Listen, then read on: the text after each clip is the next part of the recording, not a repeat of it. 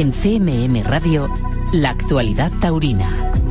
Muy buenas noches, intenso fin de semana taurino. Repasamos lo sucedido comenzando por Valencia, donde se celebró el primer festejo, primera corrida de toros de la Feria de Fallas. Corrida de Victorino Martín que ofreció un juego interesante y tuvo nobleza. Octavio Chacón, que se presentaba en Valencia, paseó el único trofeo del tercero, que le hirió en la zona escrotal. Aún así, después de ser atendido en la enfermería, volvió al ruedo para enfrentarse al segundo de su lote.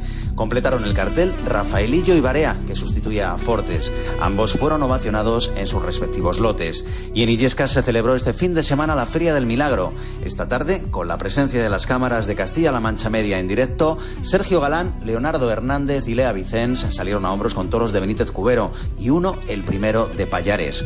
Y el sábado se puso el cartel de no hay billetes en esta plaza. Roca Rey abrió la puerta grande tras desorejar a su primer toro de José Vázquez. Morante de la Puebla y Sebastián Castella, que sustituía a José María Manzanares, pasearon un trofeo. Y en Oloivenza, este domingo hubo doble jornada por la mañana, la terna formada por Antonio Ferrera, Sebastián Castella y Miguel Ángel Pereira salió a hombros con la corrida de Zalduendo. Y por la tarde, Roca Rey y Ginés Marín abrieron la puerta grande. Morante paseó un trofeo en un festejo en el que se lidió un encierro de Daniel Ruiz. Y el sábado, en jornada vespertina, triple puerta grande. El rejoneador Diego Ventura y los diestros Enrique Ponce y el Juli triunfaban con toros de Guiomar Cortés de Moura para Rejones y Garci Grande y Domingo Hernández para Lidia a pie. Y un día antes, en la primera de la feria, José Garrido y Luis David Adame salían a hombros y Toñete, que cortó una oreja, resultó herido al entrar a matar a su primero y tuvo que ser atendido de una cornada interna de 10 centímetros en el muslo derecho de pronóstico grave. Hasta aquí la actualidad taurina por hoy. Les dejamos ya en compañía de José Miguel Martín de Blas con Tiempo de Toros. Que pasen una feliz noche.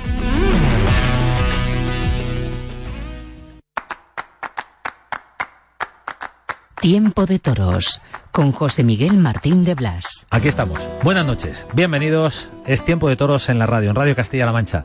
Tiempo de Toros en esta noche de marzo en la que vamos a hablar del toreo de ahora y del reciente. Nos esperan situaciones diferentes. Un novillero premiado como alfarero de oro en Villaseca, Francisco de Manuel, novillero que mañana torea en Valencia. Nos espera un nuevo apoderado. No es nuevo porque ya ha apoderado a más toreros, pero emprende un nuevo camino en esta temporada. Estoy hablando de Manuel Amador y de su vínculo con el novillero Sergio Felipe. Queremos saber por qué se produce ese apoderamiento y, y qué connotaciones tiene. Pero que no se vaya nadie, porque para abrir boca nos espera un personaje con mayúsculas. Cumplirá 50 años de alternativa el próximo mes de junio. Se fue de Granada a las Capeas, se hizo torero, se estableció en Valencia. Por el camino apoderó toreros y entre todos esos toreros apoderó a José Tomás.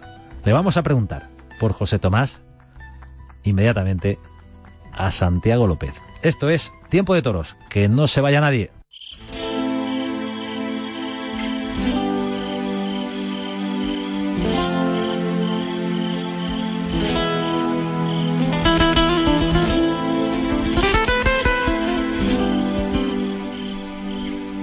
Es tiempo de toros en la radio y lo sabes. Tiempo de toros para acercarnos a las historias que nos cautivan, al factor humano del toreo, a los que nos cuentan cosas interesantes cada noche de radio en Radio Castilla-La Mancha, aquí en Tiempo de Toros. Y ahora viajamos a Valencia, a un sitio al que llegó un joven de Granada, que este mismo año cumple 50 años de matador de toros. Un personaje que ha estado luego ligado al toreo en su faceta de apoderado y también como empresario. Estamos hablando del genuino Santiago López. Santiago, buenas noches. Noche, ¿qué tal? ¿Qué pasa? ¿Cómo estamos? Muy bien, muchas gracias. Encantado. Oye, 50 años de la alternativa vas a cumplir en junio. El día 8 y parece que fue ayer. ¿eh? ¿Te cambiabas? años. ¿Te cambiabas ahora mismo? ¿Volvías atrás? Aunque supiera la mitad. ¿Volverías a ese momento? Eso sería, eso sería soñar más de la cuenta.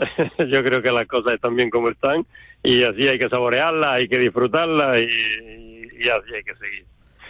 Toma la alternativa en Granada, un 8 de junio del año 69, ni más ni menos que con Puerta y con el Viti. Sí, una corrida toro de Antonio Méndez. Eh, Antonio Méndez en aquella época, bueno, pues era la, ganadería, una de las ganaderías estrellas que había en el momento, ¿no? Y la prueba es el resultado que hubo en la corrida, que fue sensacional. Muchas orejas, ¿no? Bueno, pues Diego Puerta le cortó el rabo a los dos. Yo le corté cuatro orejas y un rabo y el Viti cortó tres orejas porque el otro lo pinchó, si no lo hubiera cortado un rabo también. Salimos todos a hombros y la verdad es que fue muy bonito. Y, bueno, pues esas tardes que, uno sueña, que ojalá salieran así, pues, pues bueno, pues coinciden las cosas y salió, salió así. ¿Y luego qué pasó? ¿Cómo fue tu vida como torero, Santiago? Bueno, pues la vida de torero si arrancamos ya a partir de la alternativa, porque hasta la alternativa pues era como nos hacíamos en aquella época, con el atillo al hombro y, y bueno, como anécdota, pues yo salí de mi pueblo, tendría 16, 16 años más o menos, 16, 17, me monté en un camión que vi con matrícula de Córdoba, levanté el todo, me metí dentro y me apé en Córdoba. Y, y luego ya a buscarte la vida y a, y aprender, ¿no? Eh, hasta llegar a vestirme de torero me pegaron dos cornas en las capeas y, bueno, ya dan vueltas para arriba y para abajo, después de estar un año trabajando en la finca de Juan Luis Fraile en Salamanca, en la ganadería, y luego en las capeas de Guadalajara, Madrid, como nos hacíamos en aquella época.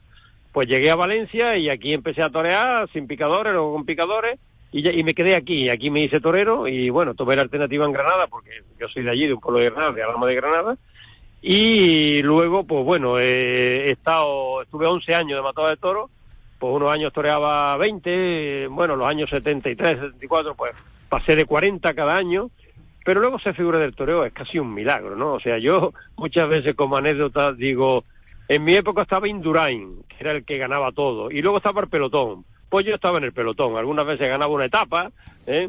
pero bueno, pues yo creo que fui un torero, eh, para ser figura hay que tener muchísimas cosas que a mí, lógicamente, me faltaría más de una y, pero bueno, no, no estoy ni, ni, ni, ni mal, ni ofendido, ni, ni disgustado, ni nada. Yo he sido lo que he sido y con eso me conformo y además muy contento, porque luego después de terminar de estar toreando, pues me hice apoderado y ahí gracias a Dios sí tuve sí tuve mucha suerte.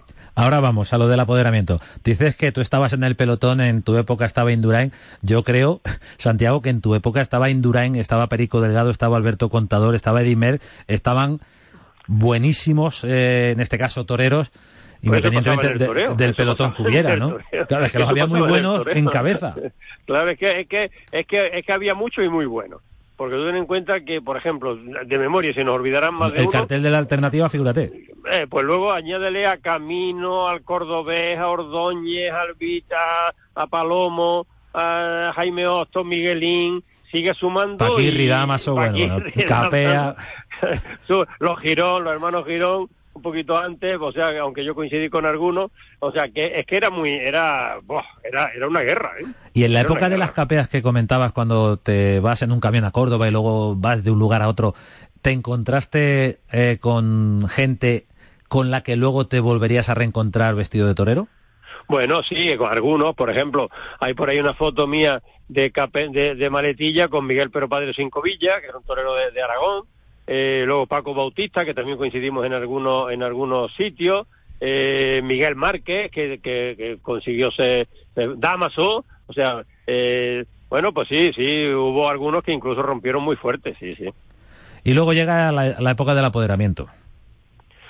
Bueno, pues ahí con, mentalidad de torero es casi más fácil ser apoderado o no. Bueno, yo la verdad es que en principio yo no pensaba dedicarme al mundo del apoderamiento, pero luego las cosas te van llevando te van llevando mm, a, donde Dios quiere que te lleven, ¿no? Y entonces, pues bueno, pues la mentalidad, yo lo que he hecho siempre, lo que he pensado siempre de torero, de apoderado, es hacerle a los toreros lo que muchas veces yo decía, que me hubiera gustado que me hubieran hecho a mí, ¿no? O sea, a mí que me hubiera gustado que me hubieran hecho, me hubiera gustado que me hicieran esto o aquello, voy a intentarlo, voy a intentarlo. y bueno, pero luego también tienes que tener la suerte de tropezar con esos toreros, ¿no? Eh, yo tuve mucha suerte.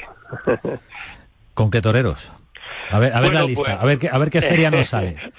nos sale una feria muy larga, porque, bueno, el primer matado de toros que yo apodero es José Antonio Campuzano, eh, aunque sea ya, digamos, los últimos años, pero estuve dos, o tres años apoderándolo, pues José Antonio Campuzano a través de Antonio Ordóñez, que tenía mucha amistad con él, y me llamó para que me hiciera cargo de José Antonio Campuzano. Y en principio, hombre, a mí no me cuadraba porque era un torero de feria, yo no tenía experiencia, pero bueno, también me sirvió bastante eh, para luego después, ¿no? Y luego, bueno, pues luego tropiezo con José Tomás. José Tomás me lo encuentro de novillero y estoy pues un año de novillero con él y tres años de matado de toro. Pues eso fue un, sueño, un sueño hecho realidad, ¿no? O sea que, ese ha sido el, pues quizá el, más grande de todos, no, sin quizá el más grande de todos, ¿no? ¿Es el mejor que tú has visto? ¿El mejor que has visto en tu vida? Yo pienso que... ¿O, has visto otros Es que, es que son épocas distintas y distintas, distintas cosas, ¿no? O sea, porque, eh, por ejemplo, tú ahora mismo, si tú coges un vídeo de, de, del Viti, en algún momento le engancha. Eh, que, entonces era muy difícil que al Viti le enganchara, pero no pasaba nada que te enganchara una vez la muleta, ¿no? O, que algunas cosas. O sea, José Tomás ha sido un, ha sido un grandioso torero, ¿no? Ha sido un dios. Eh, pero bueno, yo he tropezado con muchos toreros, ¿no? Muy buenos, ¿no? Antonio Ordóñez, eh, Paco Camino, Herbiti, Diego Puerta. Quizás José Tomás, mm, eh, por las circunstancias, por la modernidad, por lo le añadió un plus muy especial, ¿no? Eh, y quizá ahora mismo... El momento en el que aparece también José claro, Tomás. que todo, claro, porque... Eh, eh si se toreaba de otra manera, normalmente las figuras toreaban de otra manera. Eso es lo que te quiero decir, o sea, eh, ahora no le perdonan a nadie que le enganche una vez la muleta, hoy la ha enganchado, pero entonces no pasaba nada que te enganchara, no pasaba nada, porque quizás lo que, lo que en aquella época no te perdonaban es que movieras un pie, eso no te lo perdonaba nadie, ¿no? Que movieras un pie no te lo perdonaba nadie, te quitaban el carnet. En el, en el manual de instrucciones de José Tomás me parece que no está eh, previsto eso, lo de moverse de mover no, los pies, ¿no? ya ves. O sea, Tomás eso se lo aprendió antes de nacer, o sea que, que eso ha sido una bestia, ¿no? Y, y luego manejando las herramientas, manejando los capos, el capote y la muleta, ha sido, ha sido pues, bueno, lo que ha sido, ¿no?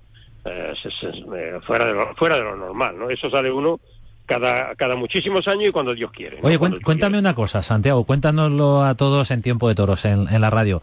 Eh, en la época de novillero de José Tomás, en, esa época ya, ya le apoderas, el debut en Madrid se plantea y os da por presentaros en Madrid con José Tomás con una novillada, con una ganadería que debutaba. Eh, bueno, un atrevimiento, ¿no? No, ¿O no tanto? Eso no fue accidente, eso no fue accidente, eso fue pensado y, y buscado. O sea, eh, yo le di mil vueltas a la cabeza para encontrar la ganadería que José Tomás se presentara en Madrid. Y yo no quería una ganadería que ni que fuera muy popular por un lado ni por otro. No quería que, o sea, y entonces en aquella época había comprado un ganadero de Albacete, había comprado una partida de vaca eh, hace unos años a, a, a Salvador Domé. Y, o sea, pues yo lo que no quería era que apareciera, bueno, porque apareciera con Juan Pedro, ni apareciera con, con Cubillo, ni que apareciera si lo pusiéramos en, el día de hoy, ¿no? Yo quería que fuera una ganadería que no sonara y que me sirviera a mí para el torero. Y fue la de la Rambla, que fue la elegida y fue la que, la que le dio, bueno, pues, eh, aunque la novia fue muy buena, que incluso le pidieron el indulto a uno. Le dieron la eh, vuelta al ruedo, no Le dieron la vuelta al ruedo a uno. A José Tomás le tocaron los dos más saboríos y le cortó una oreja a cada uno, ¿no? O sea, que, que, que, fue la primera vez que salió a Hombres de Madrid, ¿no? O sea que... ¿La mejor faena de José Tomás la hizo estando juntos, eh, tú como apoderado? Bueno, mm, yo estando con él he visto faenas que, que es difícil superarlas, ¿no? Lo que pasa es que, bueno, que... perdón. Que, que muchas veces, eh, a lo mejor la faena de hace tres años la ves ahora y le falta algo, le sobra algo, o, dice, es muy difícil superar eso, ¿no? Yo, yo tengo faenas de José Tomás en la cabeza que, que, que, son muy difíciles de superar, ¿no? Yo tengo unas faenas en Linares del último año que eso fue, eso era demasiado, ¿eh? O sea, eh, es que José Tomás ha cuajado toro fuera de lo normal, ¿no? Y claro, cuando, cuando cuajaba esos días, pues tarda uno mucho en que se te olvide, ¿no? Eso, eso es así. Ahora es muy fácil verlo, ¿no? Con la perspectiva del tiempo, estamos hablando de, un torero absolutamente consagrado y claro, qué duda, qué duda va a haber, pero lo difícil, y hablo no solo de José Tomás, sino de otros toreros, eh, es cuando un apoderado apuesta por un valor, ¿no? Por, por alguien al que ha visto algo, que puede desarrollar y, y potenciar, ¿no? Y recuerdo una frase que en aquella época decía Santiago López, Hoy ha pegado un natural perfecto. Ayer eh, una media Verónica. Y completa tú la frase, Santiago. Bueno, eso es que es que mm, eh, íbamos siendo de novillero y toraba una novillada y a lo mejor no cortaba ninguna oreja, a lo mejor no cortaba nada. Y luego por la noche me preguntaba y yo decía, pues ha pegado tres naturales sensacionales, ha estado fuera de lo natural, ha pegado... Bueno, pero si no, no, no pasa nada. a otro día había toreado con el capote, ha hecho un quite, madre mía de mi vida. Y así eh, digo, bueno, bueno, déjalo, algún día, algún día lo juntará todo, hasta que yo lo juntó. Cuando, cuando consiguió juntarlo, eh, bueno, con José Tomás se hizo un trabajo que yo, yo estoy muy satisfecho y muy contento, ¿no? Yo recuerdo, yo recuerdo una tarde de José Tomás en Arles, el primer día que coincide con Joselito y con Ponce, una corrida toro de García Grande, que Joselito le cortó mm, dos orejas a un toro, Ponce le cortó una oreja a cada toro, y José Tomás no cortó nada porque los pinchó, pero si lo hubiera matado le corta el rabo a los dos. Eh, y por la noche le dije a Miranda, que lo apoderábamos los dos, le dije, este, este todavía no sabe, y con esto, con esto hay que quitarlo, no hay que ponerlo con esto. ¿Cómo? ¿Qué dice? Que sí, que sí. Estas figuras del toreo le pegan pase a todo. Y José Tomás todavía no sabe. Y José Tomás lo que es capaz de dejarse matar. Entonces, y entonces empezamos a quitarlo. Y la prensa, sin enterarse, decía, las figuras no quieren torear con José Tomás. Y era yo que me escapaba. Era yo que me escapaba y entraba con otros toreros que eran más fáciles. O sea, es más fácil meterle goles al Villarreal que al Barcelona. O sea, eh, era más fácil. Y entonces hasta que ya, hasta que ya yo lo yo ya lo cuajé, ya lo vi y dije ahora es el momento y vine aquella célebre corrida de, de, de Leganés, ¿no? La de los tres tenores que los, los tres tenores. En el, mismo, los tres en, el, tenores. en el, mismo en el mismo día los tres en el, los, en el mismo día los tres para adelante. ¿eh? O sea Recordamos, que, que... para el que no lo sepa, que los tres tenores se llamaba el cartel que formaron Joselito Ponce y Rivera Ordóñez durante, creo que un par de temporadas, por lo menos tiempo. muy fuerte, como base de todas las ferias. Y era, digamos, el cartel dominante donde estaba la mejor ganadería, donde estaba el mejor dinero y la mejor fecha normalmente, ¿no? Y llegó ese día de la corrida monstruo de Leganés y arrolló, arrolló, arrolló total. O y sea, cambió la historia. día cambió la historia total porque ya ya estaba preparado, ¿no? Bueno, pues esas cosas te llenan de satisfacción, te llenan de, de decir, bueno, de algo ha servido, algo ha servido la experiencia, algo ha servido eh, el aportar su granito de arena para que para que sea lo que ha sido, aunque también lo digo, ¿eh? En aquella época ni él ni yo soñábamos que iba a llegar a ser lo que ha sido. Eso también lo reconozco. Estamos hablando con Santiago López, estamos hablando de José Tomás. Pero, Santiago, eh, por tus manos, eh, en el sentido del apoderamiento, han pasado eh, otros toreros, algunos veteranos y otros que, que arrancaron contigo, eh, como puede ser David Fandil Alfandi, ¿no? Sí, el Fandi fue, pues el Fandi fue exactamente después de José Tomás. El Fandi fue después de José Tomás y, y, era totalmente distinto, pero también, también, bueno, yo lo he dicho, ¿no? El Fandi ha sido mi gran obra, ¿no? Esa fue una obra de, de, de, de alfarería, de alfarería, eh, porque yo al Fandi, cuando yo me hago cargo del Fandi, el primer tentadero que lo llevo a, a Jaén fue a lo de Miranda Moreno, pues eh, bueno, pues venga, eh, eh, paras la vaca y la pones por ahí, mira, por allí, por está aquella piedrecita, por allí la pones. Y ahora sácala y la pones otra vez por el mismo sitio. Y eh, cuando sacó la vaca, le pegó un quiebro a la vaca como los recortadores, le pegó un quiebro y digo, oye, oye, ¿qué has hecho? ¿Qué pasa? No, no, ¿por qué las dos se quiebro? Ay, para que no me pille. ¿Cómo que para que no te pille? Pero vamos, tú los tentaderos, dice, yo no he ido nunca a un tentadero. No sabía lo que era un tentadero. Y yo todavía en aquella época todavía podía manejarme, dije, déjame un capote, déjame un capote, mira, se hace así, se lo hice despacito, mira, así, ale. Pero la verdad es que el Fandi ha sido un alumno extraordinario.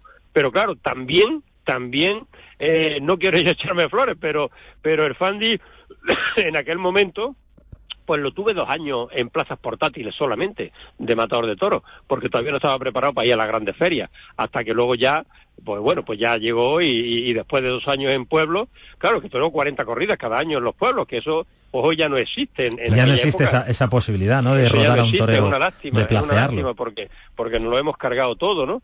Pero en aquella época el Fandi, pues toró 40 corridas, toró cada año en portátiles.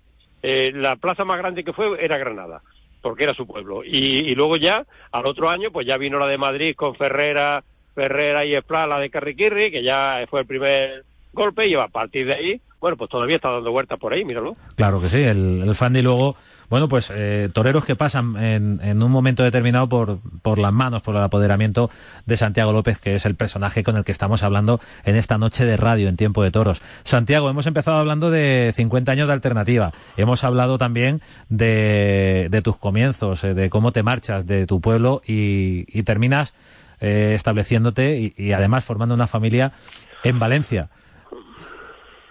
Bueno, en pues Valencia, bueno, buscando el clima, ¿no? Sería, ¿no?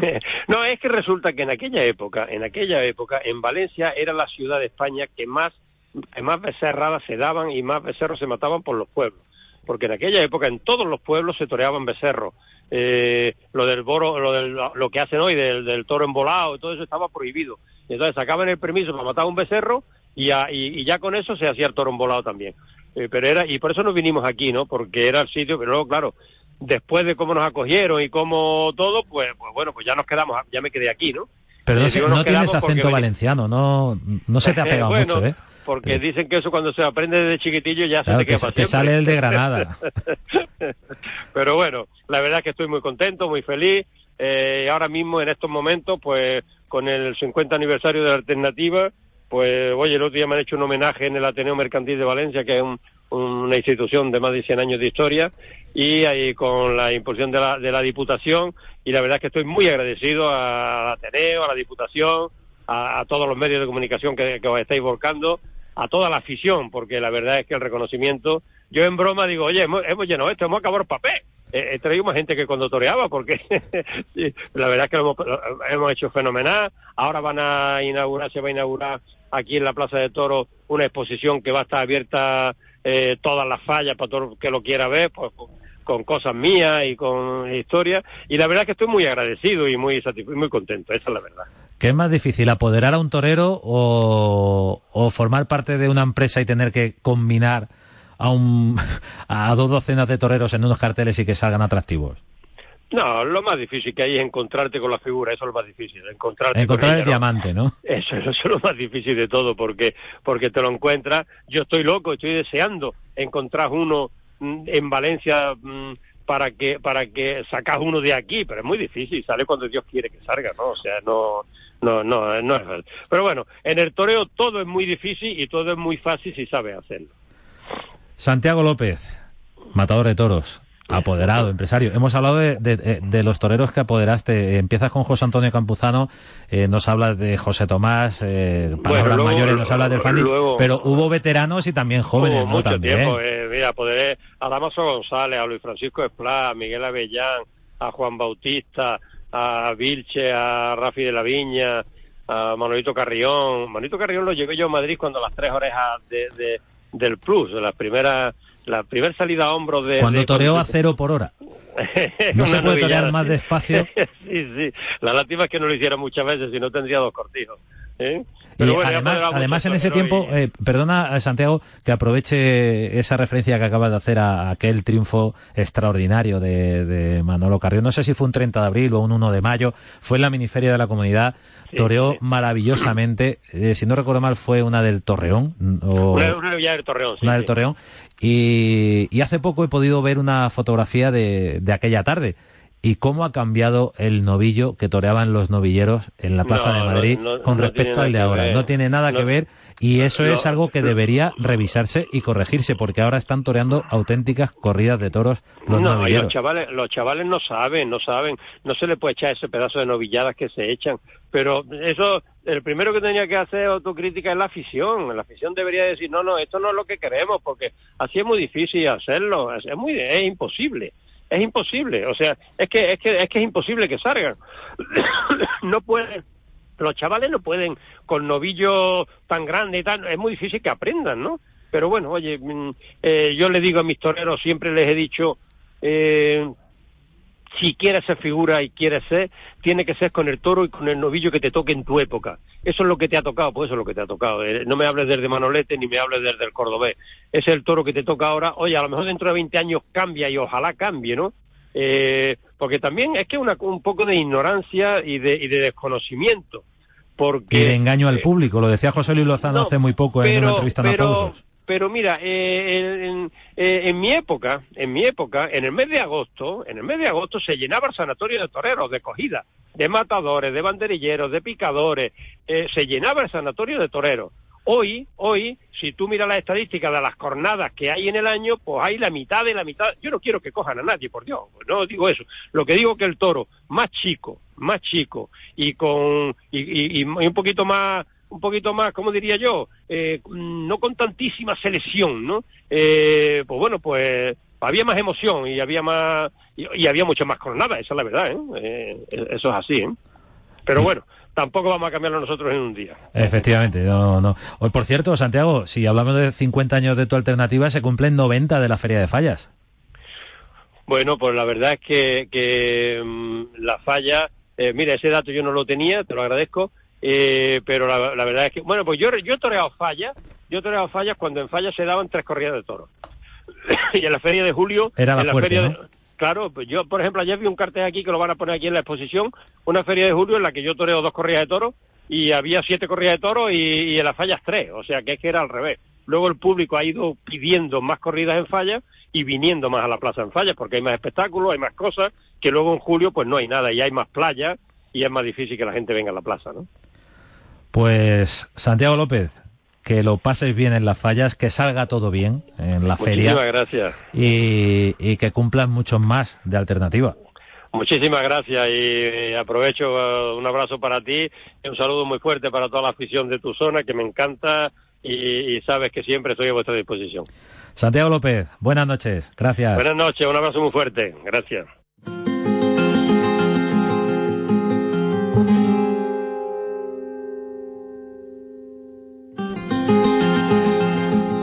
Una delicia conversar con personajes como el que nos acaba de visitar en Tiempo de Toros, Santiago López, matador de toros, apoderado, empresario. Con qué pasión se expresa sobre su vida, su carrera y esos momentos, por ejemplo, al lado de un torero fundamental como José Tomás. Delicioso. Vamos a llamarle más días a Santiago López. Ahora está con la Feria de Fallas, pero a lo largo de la temporada queremos que se pase en esta noche de radio por tiempo de toros. Por cierto, hemos hablado de los 90 años de la Feria de Fallas. En 1929 se celebraron tres corridas de toros, 17, 18 y 19 de marzo. Torearon Marcial Lalanda, Cayetano Ordóñez, Niño de la Palma y Félix Rodríguez. El día 17, Félix Rodríguez, Vicente Barrera y Enrique Torres. El día 18, Victoriano Roger Valencia Vicente Barrera y Enrique Torres el 19. La Feria de Fallas entonces era menos de lo que es hoy. La Feria Fuerte, lo recordaba Santiago López, era siempre la Feria de Julio. Hemos hablado de más cosas con Santiago López y quiero recordarlo porque hablando del tamaño, del trapío, del peso, de lo que ha crecido el novillo para los novilleros y recordando aquella gran tarde de Manolo Carrión a principios de los 90 en Madrid y de esa presentación para Madrid, pero un novillo muy distinto del que hoy lidian los novilleros. Yo he comentado algo de José Luis Lozano, de unas palabras suyas en la revista Aplausos, hace pocas fechas. Y lo quiero recordar ahora. Le preguntan a José Luis Lozano por los pesos, por toros de Alcrucén como licenciado o economista y sobre el volumen del toro. Y la respuesta de José Luis Lozano en esa entrevista de aplausos es, es un disparate, una equivocación y un engaño al público. El toro bravo es un pura sangre. Todo lo que sea alrededor de los 500 kilos, hablo para plazas de primera, es suficiente. Esa es la medida que ha de tener el toro. Salirse de esos pesos no ayuda nada porque el toro es necesario que sea flexible para admitir lo que le obliga hoy en día el torero, que le obliga a ir en semicírculo. Pero atención a esas primeras palabras. Es un disparate, una equivocación y un engaño al público porque el toro bravo es un pura sangre.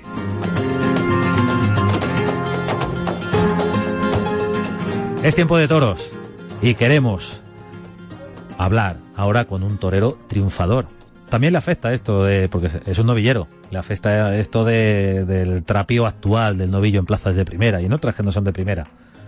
Pero queremos hablar con un triunfador que además mañana tiene una cita importantísima. Si hablamos en clave de fallas, mañana torea en Valencia el flamante ganador del Alfarero de Oro de Villaseca de la Sagra, que es un galardón que recogía el viernes. Francisco de Manuel, buenas noches. Buenas noches. ¿Cómo estás ante la temporada? Pues bien, muy bien, ilusionado y deseando de, que empiece ya porque, bueno, esta temporada para mí es vital y empezar en un sitio como Valencia para mí es, un sueño. Comentaba Santiago López que a los toreros que, ha apoderado a lo largo de su trayectoria siempre les ha dicho que tienen que ser eh, toreros, tienen que ser figuras o intentarlo con el toro que les ha tocado. No, no vale acordarse de otras épocas. Pues sí. A ti te ha tocado un novillo muy fuerte. Sí, a lo que nos tienen acostumbrados ahora los novilleros es a un novillo que prácticamente podría ser un toro, ¿no? Pero, pero bueno, es lo que es la época que nos ha tocado lidiar y desde luego que, que si queremos funcionar en esto no nos podemos andar quejando y hay que tirar para adelante. Estamos hablando con Francisco de Manuel, es tiempo de toros en la radio. Mañana eh, Francisco toreas en Valencia, una de Guadajira con Juan Cervera y Ángel Tellez. Y está muy reciente ese triunfo, el alfarero de oro de Villaseca. ¿Qué recuerdas de, aquella tarde de septiembre con la de Baltasar Iván? Pues quizás uno de los días que, mm, más importantes fueron en, mi, en mi temporada pasada porque porque fue un, golpe muy rotundo, yo creo, ante una noviada que, fue muy encastada y que no fue fácil. Y yo creo que, pude dar una dimensión bastante grande de, lo que llevo dentro y de lo que quiero de lo que quiero ser, ¿no?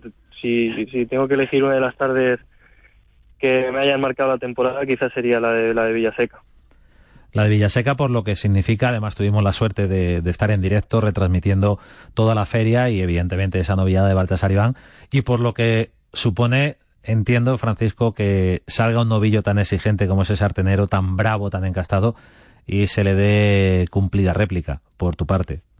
Sí, exactamente. Alguna vez lo he dicho, ¿no? Esos de los de los animales que o te o te hunden porque no puedes con ellos y se te montan encima o te llevan a lo más alto y, gracias a Dios creo que, pude estar a la altura del, novillo y poder con él. Creo que fue una, una lucha justa y medida y bueno, creo que pude dar una dimensión que no había dado en toda la temporada porque tampoco me había salido un novillo así, ¿no? Pero, pero me vino bien para, para demostrar que, que ante esas situaciones pues también, también puedo. ¿Te pilló en un momento, se podría decir, de mayor madurez, si hablamos de un torero de 18 años? de mayor rodaje ya con la temporada más avanzada?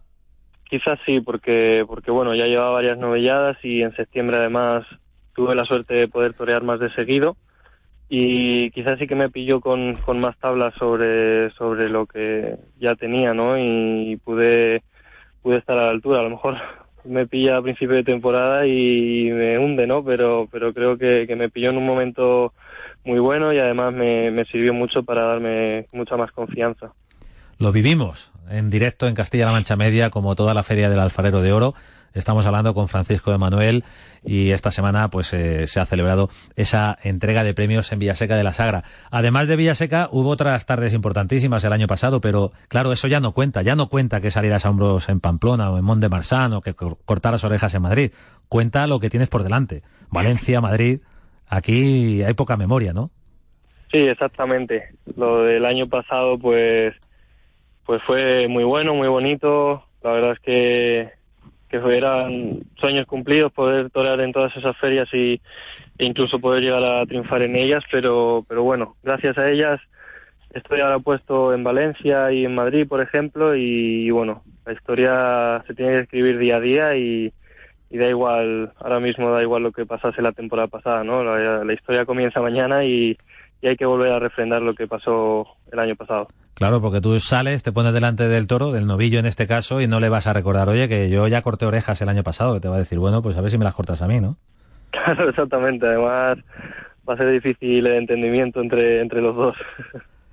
Francisco de Manuel, un torero joven, un torero al que hemos visto también en su etapa eh, como novillero sin caballos, como novillero con picadores, que es la etapa actual. Francisco, ¿la alternativa para cuándo? Bueno, pues seguramente sea este año. Lo que no sabemos aún es, el sitio y, con quién ni, nada, pero bueno, seguramente sea más o menos a finales de junio o julio, donde, donde podré por fin dar, dar el paso a, a matar de toros. Ese es el planteamiento. Sí, ese es el planteamiento. Ahora, este principio de temporada, la verdad es que es crucial para mí. Voy a estos sitios tan importantes donde tengo que, que dar varios golpes fuertes para, para poder llegar a, a tomar la alternativa con fuerza, ¿no? ¿Qué tal te ha sentado el invierno? Bien, la verdad es que me veo, me veo más preparado que el año pasado. Creo que he podido crecer un poco más sobre, sobre mi toreo y, me veo físicamente bien, mentalmente muy bien también y, con muchas ganas de, empezar. Cuando hablamos del invierno de los toreros, hablamos de la época de preparación, de la época en la que se ponen las bases eh, para una temporada, en lo que significa la puesta a punto y también, ¿por qué no?, en un paso adelante que entiendo que a edades más tempranas o en los inicios en, la profesión sí que puede haber progresión o no haberla eh, sin necesidad de estar toreando festejos, que, se madura eh, o haciendo campo o, entrenando directamente de salón, que, se ven cosas nuevas. Exactamente, el invierno sirve mucho para, para mejorar y para crecer, porque ya es que no en, la temporada pues toreas más de seguido y casi no te da tiempo a, a ver lo que está pasando, ¿no? Pero el invierno ya, ya dejas de torear, te pones a entrenar, a ver vídeos, a, intentar mejorar y, se crece mucho, o se debe crecer, ¿no? Porque, porque esto se trata de, ir para arriba. ¿Cuántas novilladas has toreado en Madrid? En Madrid tres, tres, tres novilladas picadas. Picadas. ¿Y una sin caballo? Sí es. En esa hubo puerta grande, ¿eh? Ahí pude salir a hombros, sí, la verdad es que de los días más bonitos de mi vida probablemente y que me sirvió mucho también para, para que empezara a hacer sonar mi nombre. Bueno, es que parecía que Francisco Emanuel no lo quería decir, pues, pues lo digo yo, que, salió a hombros de novilleros sin caballos en, en Madrid, en esa final del, del camino hacia las ventas. Si te pones a soñar con un cartel de alternativa, para no comprometerte, dime media docena de padrinos. Joder, pues Juli Manzanares, Fortes, eh, José Tomás también, porque no? Morante, Ponce, pues un cartel así. Juli Manzanares, eh, Fortes, ¿has dicho? Sí, también. También. Eh, llama la atención, ¿no? Que ah, porque todo lo demás son figuras consagradas del toreo, pero has dicho Fortes. Sí, bueno, desde la verdad que desde siempre me ha llamado mucho la atención su su personalidad arrolladora, ¿no? Creo que, tiene un concepto diferente a, a, todo el escalafón y además creo que siempre ha hecho las cosas con una verdad tremenda, ¿no? Y la verdad es que está teniendo mala suerte y es una pena porque un torero así da gusto verlo y estoy estoy convencido de que de que tarde o temprano llegará llegará su el momento de, estar donde se merece. Bueno, se lo decimos a, a, Saúl, a Saúl Jiménez Fuertes, porque ahora mismo, bueno, el, pasado viernes eh, eh, fue intervenido de una complicación que había tenido en esa, en esa, en ese tobillo, lesionado en la feria de otoño, y por eso no ha podido torear hoy en Valencia, no puede torear la de Victorino en, en Madrid, y, es una incógnita cuándo podrá incorporarse a la temporada. Pero decimos que, que a la confirmación a lo mejor llega, ¿no? A la confirmación de Francisco de Manuel. Pues sí, ojalá, hombre, sería, sería un sueño, la verdad. Bueno, pues le mandamos todo el ánimo del mundo a, Saúl Jiménez Fortes Fortes en los carteles. Estamos hablando con Francisco de Manuel, flamante ganador del Alfarero de Oro de Villaseca de la Sagra, un premio concedido, entregado esta semana, aunque lo ganó el pasado mes de septiembre. Francisco, eh, si toma la alternativa en junio, no podrá repetir en Pamplona de Novillero. Pues no, no, no, desde que no. La verdad que, bueno, ir como matar de toros es un reto, porque allí, bueno, la seriedad del, toro es, es mayor a la de cualquier otra plaza, pero bueno, para ser, si, para ser figura del toreo hay que ir a las, a las ferias importantes y Pamplona es una de las que más, ¿no? Y me haría mucha ilusión poder ir como, como matador de toros. Bueno, pues ahí queda, ahí queda la cosa. Recordamos que decimos esto porque el año pasado saliste a hombros en la, en la celebrada en Pamplona, esa, ese festejo que es la antesala de, de la feria de San Fermín, ¿no? Sí, así es. Además, justo justo el día que, que me hacía mayor, que cumplía 18 años, y bueno, qué mejor regalo que, que poder torear en, en Pamplona y además salir a hombros. Bueno, Pamplona en la novedad no tiene nada que ver con la feria en Corrida de Toros. No, desde luego. Hay, hay, otro ambiente, hay silencio, hay. Sí, totalmente, totalmente. Parece un viaje, un viaje por el túnel del tiempo, ¿no parece Pamplona? pero da gusto porque es Pamplona, ¿no? Sí, ya ves, pues sigue siendo, aunque sea el ambiente diferente, sigue teniendo la misma importancia, ¿no? Sigue siendo una plaza de primera, yo creo que el público es el mismo, pero más tranquilo, y, todo triunfo que, se consiga allí tiene, yo creo que tiene la misma repercusión. El día de la novillada me da a mí que Pamplona eh, tiene más de la Monumental de Sevilla, aquella plaza que levantó Joselito el Gallo y que luego eh, fue derribada, porque es una réplica exacta. Lo digo por los silencios, lo digo por el ambiente. Es como transportarse a, aquella época. Sí, desde luego. Hace tienen, años. tienen un respeto, un respeto enorme eh, durante toda la lidia y, y cuando se hacen las cosas bien lo saben valorar como, como la que más.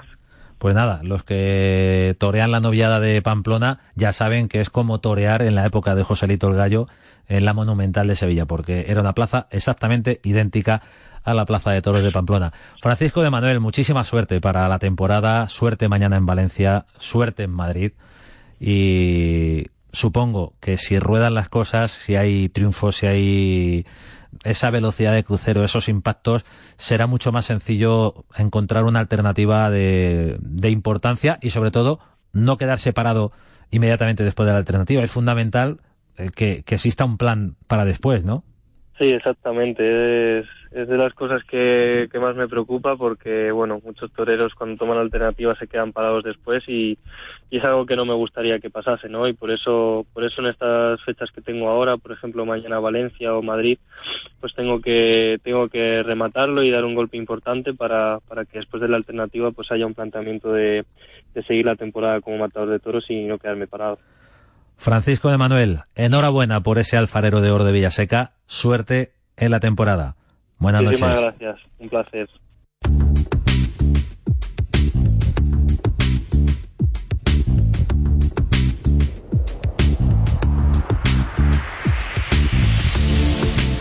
Tiempo de toros en la radio y con buenas noticias, por ejemplo, desde Albacete.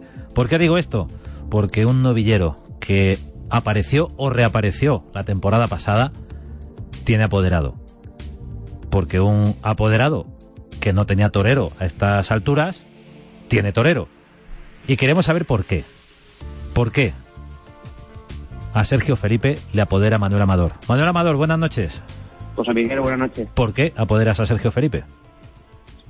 Bueno, pues porque me parece que entre otras cosas, mm, tiene cosas que me, nunca mejor dicho, cosas que me, que me, que me gustan, que me ilusionan y lógicamente por dentro de un proyecto, porque apoderar a un novillero todos sabemos lo difícil que es, ¿no? Bueno, un matador de toros y un novillero, ¿no? Lo difícil que es, pero en este caso el novillero todavía es mucho más complejo, ¿no? Las novilladas son poquitas las que se dan, las oportunidades son pocas y bueno, pues eh, Felipe mm, yo llevaba ya tiempo, que lo había visto hace años, antes de, quitarse, y luego volví a torear eh, la feria pasada en Albacete precisamente.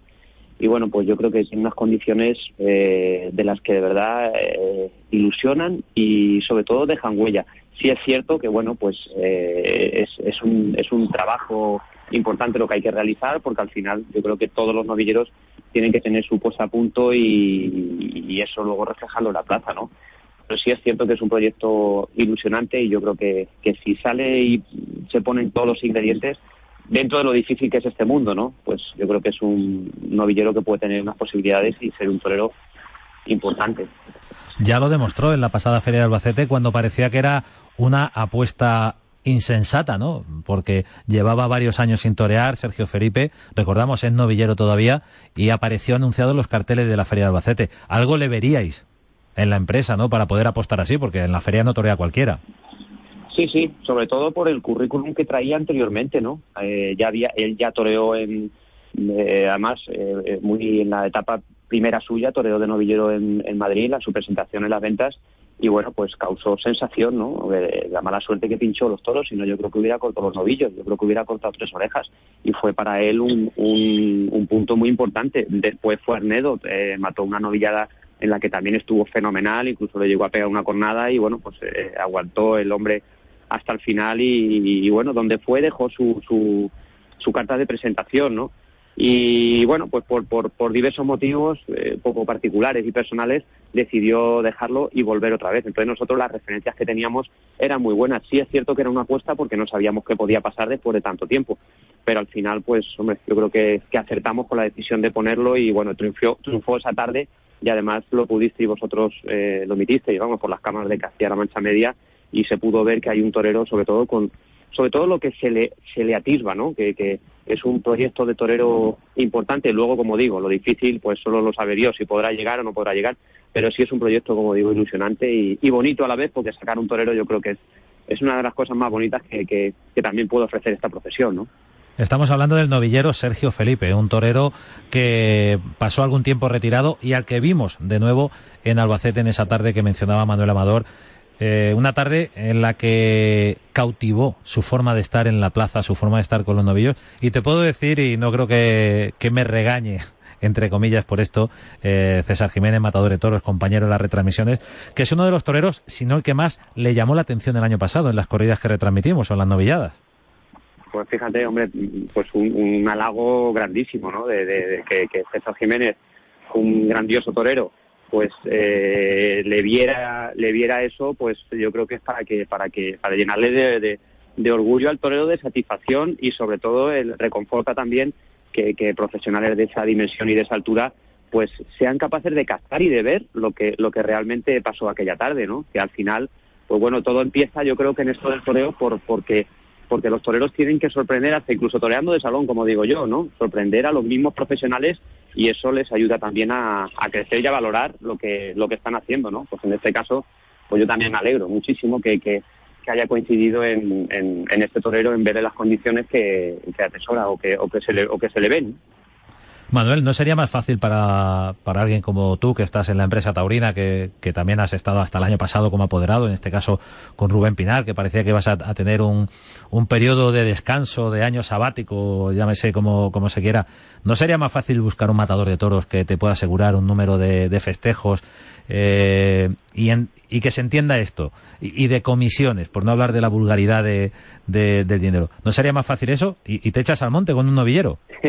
sí, hombre, yo, en ese sentido es así, mm, José Miguel. Yo ahora mismo, pues no te, es que no tenía pensamiento de hacer nada. Sí es cierto, no te voy a decir que no, que ha habido conversaciones con algún torero que hemos podido hacer algo, pero quería estar tranquilo, no quería, quería bueno, pues lo que es eh, seguir centrado en mis temas empresariales y, y en el tema de los toreros yo creo que es una cosa que tiene que ser muy particular y que de verdad, de verdad te, te, te llene de ilusión. Eh, bueno, pues yo cuando prácticamente tenía totalmente descartado, pues surge, surge esto y, y, cuando me llamó Sergio, bueno, ya anteriormente había tenido algún contacto con alguna persona que me lo había comentado, pero cuando esto surge, mmm, de verdad me ilusiona porque creo, primero, creo en él, segundo, mmm, hay que ayudar, siempre hablamos que hay que ayudar a la gente joven, es una apuesta importante porque al final eh, son favores los que hay que pedir económicamente pues eh, no, no es que no reporte nada sino que al final pues eh, es, una serie de, de, apuesta también económica a la hora de pues de todo no de, de, crear lo que es una preparación etcétera etcétera. Y luego que ese proyecto salga. Pero sí es verdad que, que por lo menos yo soy tengo una manera muy particular de ver las cosas y, y me decidí porque como me guío mucho por, por mis sentimientos y por lo que en ese momento me, me ilusiona pues decidí hacerlo y apoyar a un chico, además un chico de Albacete, yo soy de Albacete, y, sobre todo que tiene unas condiciones muy buenas. Eh, ¿Qué es una apuesta? Sí, pero es una apuesta bonita y una, y una apuesta que me, que me, que me alegra ¿no? y me, me satisface. Dentro, como vuelvo a repetir, de lo difícil que es esto, ¿eh? y más sobre todo sacar un novillero. Un torero, en este caso Sergio Felipe, que tiene evidentemente eh, esas condiciones, pero también tiene eh, por tener, eh, por, por, hacernos una foto global, podría tener en contra el tema de la edad o el tema de haber estado retirado un tiempo y no sé si ahora hay alguna prisa o no. Por eso te pregunto, ¿hay prisa porque toree no. o porque tome la alternativa o, o ese tipo de cosas? No, ¿O es mejor paso a paso para... ¿Qué más da esperar un año más? Efectivamente, efectivamente. Hay prisa ninguna, o sea, yo no, me prisa ninguna, eh, al contrario, yo creo que la donde está el digamos, el, el dar el paso hacia adelante, eh, ahora mismo es el campo. Es el campo, es que él coja, porque lógicamente cuando, cuando un torero lleva tiempo, son las figuras del toreo, son los matadores de toros, y cuando dejan de torear o tener ese contacto con los trastos durante 15 días, pues se notan, porque como me decía una vez eh, en paz descanse el grandioso torero Pepín Martín Vázquez en Sevilla, ¿no? Decía, los trastos tienen que, hay que cogerlos todos los días porque son, se tiene que convertir en la prolongación de los dedos de tus manos. Y efectivamente, pues un torero tiene que estar en contacto, cuanto ni más cuando ha estado pues mucho tiempo sin torear y que luego tampoco ha sido un torero que haya hecho muchos tentaderos. El otro día me contaba que en su vida de invitado había hecho tres tentaderos. Entonces, claro, de novilladas, pues ha toreado muy poquitas. Es ahora mismo un novillero que le faltan muchísimas cosas, que tiene que coordinar un montón de, de cosas, de movimientos, de técnica, de alturas, de distancias, y todo eso se aprende. Primero toreando mucho de salón, que es lo que, es lo que está haciendo, y luego pues yendo al campo y practicando ese salón, llevarlo a la práctica ahí y luego con las novilladas. O sea que, como tú bien dices, José Miguel, prisa no hay ninguna por, por intentar, eh, venga, hay que torear, hay que torear, sí que hay que torear, pero yo creo que con en su debido momento y que las cosas sobre todo paso a paso y nada de ni alternativa ni nada y ya pues irá diciendo, ¿no? Conforme se vaya desarrollando todo, irá diciendo. Hay un proyecto bonito que es ahora el día 24 y bueno, pues vamos a empezar en, en Aguascalientes, en el nuevo, bueno, es una plaza de toros maravillosa y es un sitio maravilloso, es un certamen de novilleros y bueno, pues de ahí pues empezará el camino y ya también tendrá que decidir él y lo que él sea capaz de, llevar a cabo, ¿no? Hablabas de, de técnica, hablabas de registros eh, que, que, hay que ajustar. Evidentemente, los toreros se preparan, los toreros afinan su puesta a punto y en esa puesta a punto entra también los matices técnicos. Eh, el equilibrio, supongo, soñado es conseguir todo eso sin que Sergio Felipe pierda esa pureza con la que se muestra delante del novillo, ¿no?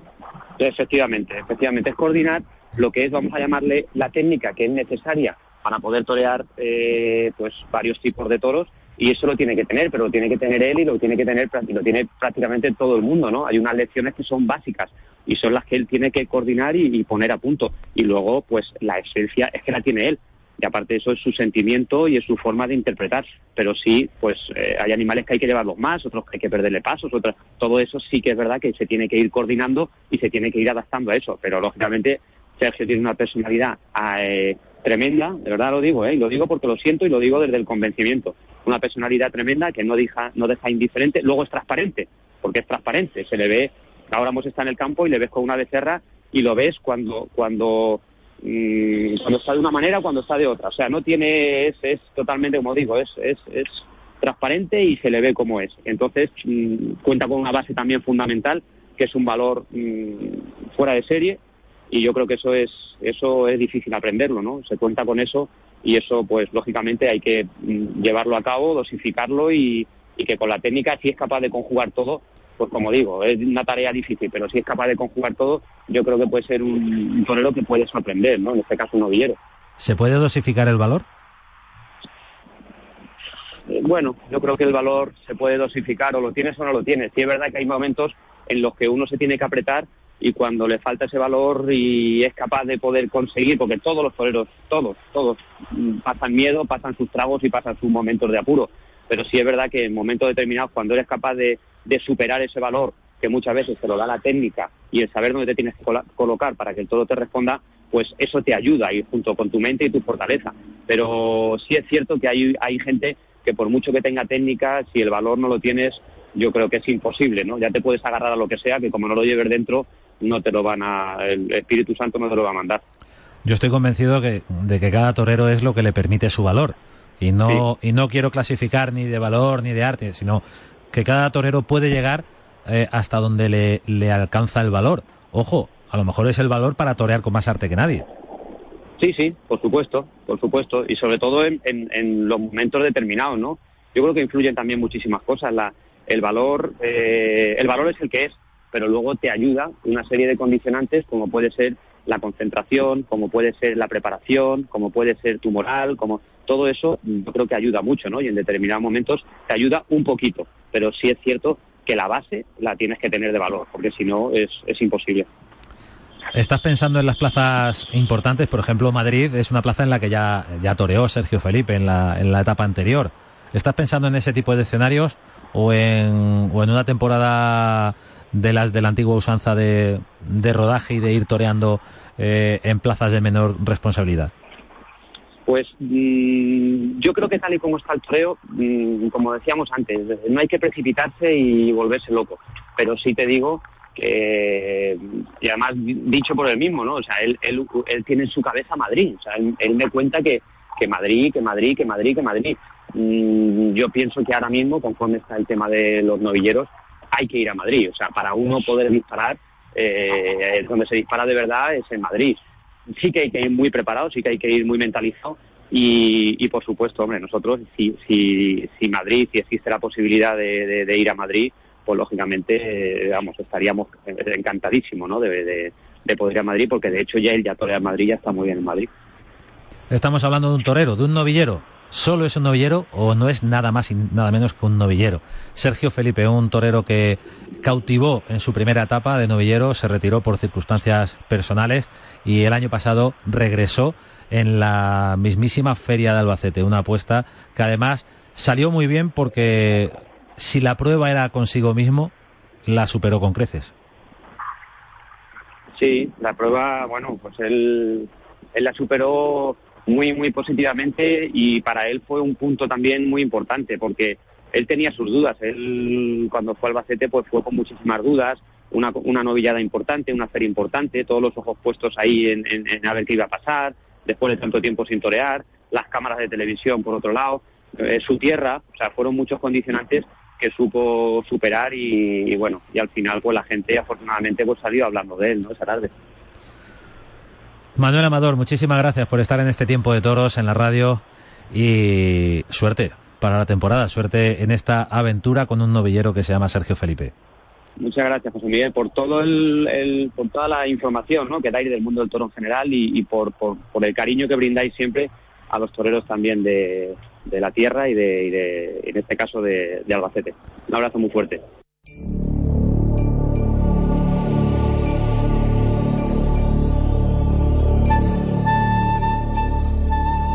Tiempo de toros en la radio con Manuel Amador, con Francisco de Manuel y con Santiago López.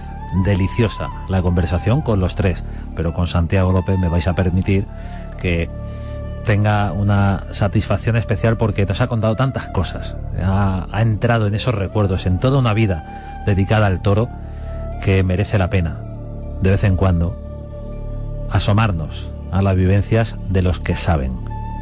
Y esa es nuestra misión, la mayor satisfacción es servir de enlace entre la sabiduría de gente como Santiago López y de otros que pasan por este programa con todos vosotros. Ese es nuestro papel, somos mensajeros. Nos vamos, es tiempo de toros. Buenas noches.